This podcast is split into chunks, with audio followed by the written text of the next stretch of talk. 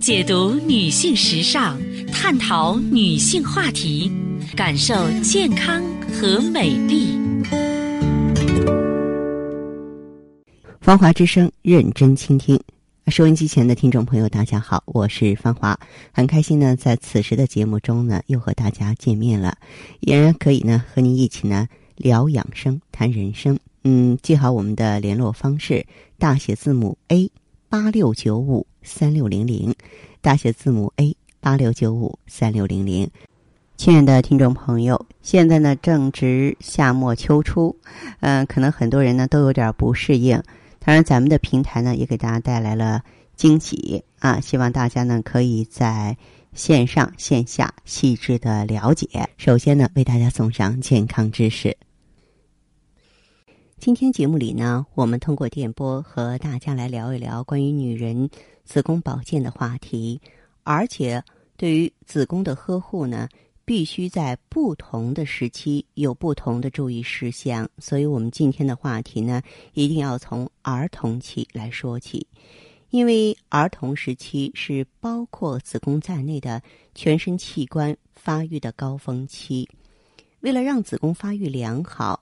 子宫体与子宫颈的长度比例正常，避免子宫发育不良发生，以及让子宫立得端、站得稳，既不前倾也必须后仰，必须做好三件事儿啊！我觉得有女儿的妈妈们一定要注意。第一件呢，就是咱们要安排三餐合理，补足子宫发育所需要的全部营养素，比如蛋白质啊、脂肪啊。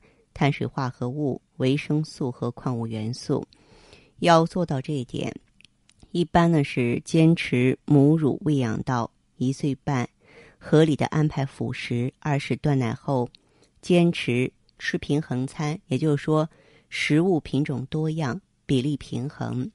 第二件事呢是设法让孩子睡足睡好，奥妙在于睡眠中体内呢。这个分泌生长激素最多，而生长激素有利于全身组织和器官的生长。第三件事是鼓励孩子勤上运动场，多多参加体育活动，因为运动也有助于体内激素的分泌。另外呢，也不能够忽视妇科疾病的侵袭，比方说外阴炎、阴道炎。由于这个子宫开口它是向外的，这些炎症。可能会侵入子宫，所以呢，我们要破除那种说只有已婚女性才去看妇科大夫的陈规陋习，树立小女孩也要定期看妇科的新保健观。一旦发现孩子有异常现象了，要及时治疗。把它消灭在萌芽状态，以保证子宫的安全。那我对这件事情的印象特别的深刻。记得在我们节目当中，有一次有一个妈妈，我觉得我把那个妈妈训的是体无完肤。为什么呢？因为她两个女儿都出现这种问题，她还在家里边按兵不动。我当时是非常气愤的。我觉得这样的妈妈是不合格的。那么再就是青春期啊，青春期啊，那做妈妈的一定要。记住，关照好自己的女儿，强化防护措施。当第一次月经来潮，标志着子宫发育基本成熟，女孩子进入青春期了。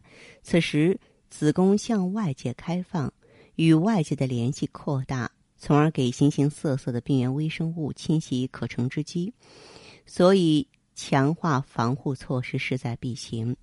首先，一条措施就是你要适龄婚育，千万不要。早婚早育，因为女性过早的婚育，由于子宫发育没有完全成熟，不但难以担负起孕育胎儿的重任，不利于优生，而且呢，容易使子宫不堪重负，进而患多种疾病。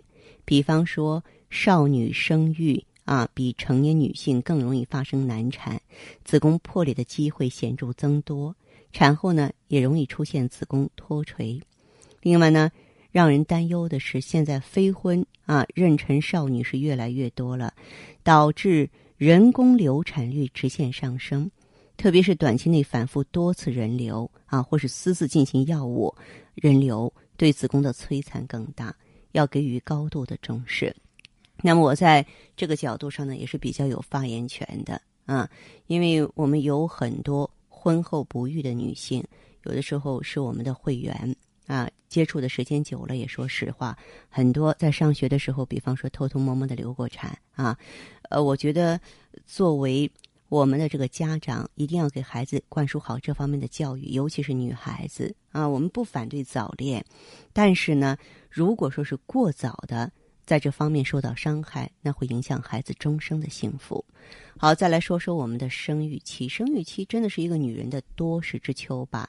那么在这个时期的话，咱们一定要严防死守，因为进入生育期之后啊，子宫随之进入多事之秋了。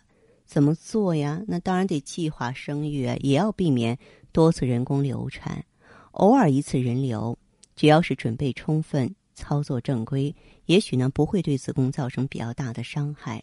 但是次数过多，或是两次人流之间间隔的时间很短，后果就很严重了，经常会导致子宫内感染或子宫损伤，甚至呢会危及以后的孕育。再就是呢。我们觉得要保持专一啊，一夫一妻制啊，就不会有那些乱七八糟的疾病侵袭你。如果说得上那种传染性的疾病，就会给生殖道、子宫惹来麻烦啊。但是还是可以治好的。那么你要是染上艾滋病呢，那搭上的不仅仅是子宫，而是你的生命了。所以在这道堤坝面前，要严防死守，绝对不可后退，哪怕是半步。再就是呢。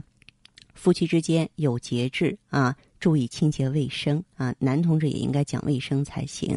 而且呢，妻子一旦怀孕了，那么两个人之间要清淡一些，尤其是在孕早期和孕末期三个月不能够在一起，防止宫内感染。我们在怀孕的时候啊，也要遵照医嘱，定期做好产前检查，特别是要警惕有没有阴道流血呀、胎位异常啊。一旦出现异常的现象，要立即就医。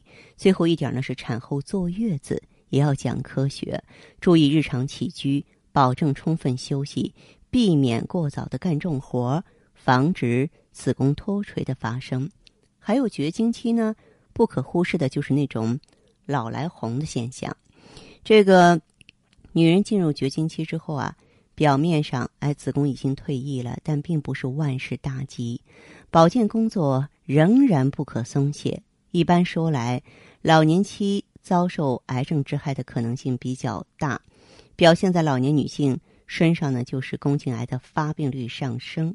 所以，老年女性呢要注意观察来自生殖系统的癌症警号，包括老来红啊、房事后出血呀。同时，更年期的女性呢也要注意。合理进餐，坚持适度的体育锻炼，戒烟戒酒，防止肥胖。因为肥胖和吸烟也会增加子宫颈癌的发病危险。那这是呢，我在今天节目里特别提醒大家的地方。我们作为一个女人，作为一个妈妈，那么作为一个过来人，我想这些细节都得注意才行。好的，听众朋友，您在关注收听节目的时候啊。如果说是自己呢也有问题，家人也有困惑，可以加入我们的微信，大写字母 A 八六九五三六零零，大写字母 A 八六九五三六零零。当然，你也可以拨打全国统一咨询电话四零零零七八幺幺幺七四零零零七八幺幺幺七。那么近期呢，咱们系列的一些呃小惊喜呢，也在等待着大家，为您啊这个换季身体的平衡啊，包括容颜的俏丽呢，来做好准备。嗯，大家呢可以通过微信呀，或通过电话呢，细致的了解吧。好，我们接下来首先请进第一位朋友。您好，这位朋友，我是芳华。哎呀，你好，芳华老师，请讲。嗯。啊，那个我之前的时候在市四院那边检查是有那个阴道炎和宫颈糜烂二度。哦。然后这个是我妈妈听这个收音机，然后听到咱们这个节目。嗯。后来我去，就是，呃，我之前在他那儿用过清洗外阴的药。嗯。然后吃过一个口服的一种西药吧，应该是属于。嗯。白盒的。嗯。嗯，然后还有注射。就是往那个阴道里边用过那个康复凝胶，嗯还有那个呃什么一个飞的一个药。嗯咱现在是还是有点白带，白带是发黄，而且挺粘稠的。